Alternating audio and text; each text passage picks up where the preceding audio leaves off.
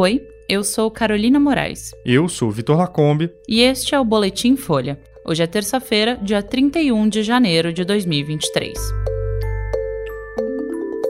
Exército teve aval de Lula para vetar a PM em acampamento golpista na noite dos ataques. E ministro da Defesa diz que Forças Armadas vão combater garimpeiros na terra Yanomami.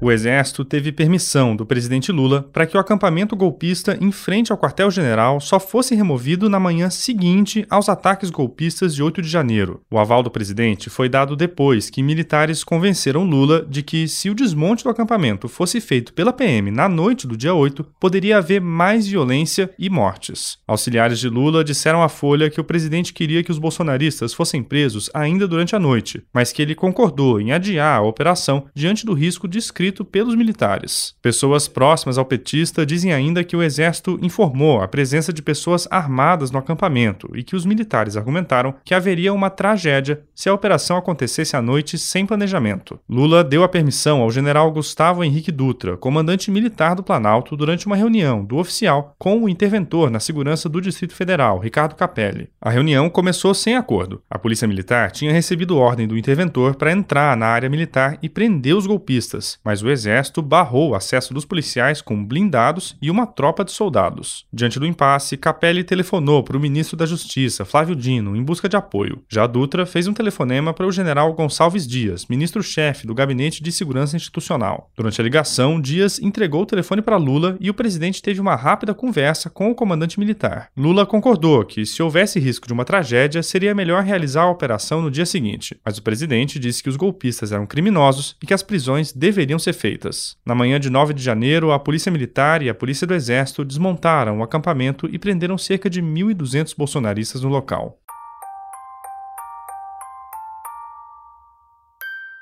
E o ministro da Defesa, José Múcio, afirmou que vai a Roraima na próxima semana com os comandantes das Forças Armadas. Múcio disse à Band News TV que cada força vai ter um papel específico na terra indígena Yanomami, com o objetivo de desmobilizar o garimpo ilegal que se instalou na região. O Exército vai ficar responsável pelo trabalho de campo para a identificação de criminosos. A Marinha vai prestar apoio com barcos na vigilância dos rios. Já a aeronáutica, além de transportar doações para os Yanomamis, vai monitorar o espaço aéreo do território. Múcio afirmou que qualquer voo suspeito vai ser obrigado a desviar a rota e pousar numa pista para ser identificado. Os Yanomamis atravessam uma crise humanitária. O principal motivo é a expansão do garimpo ilegal na terra indígena, que se intensificou na gestão de Jair Bolsonaro. A situação levou o governo Lula a declarar estado de emergência em saúde pública no último dia 20 e a criar um comitê para enfrentar a falta de assistência sanitária na região.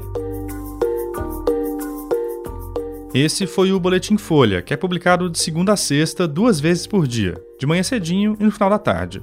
A produção é do Daniel Castro e do Rafael Conkle, e a edição de som também é do Rafael. Essas e outras notícias você encontra em folha.com. Até mais. Até.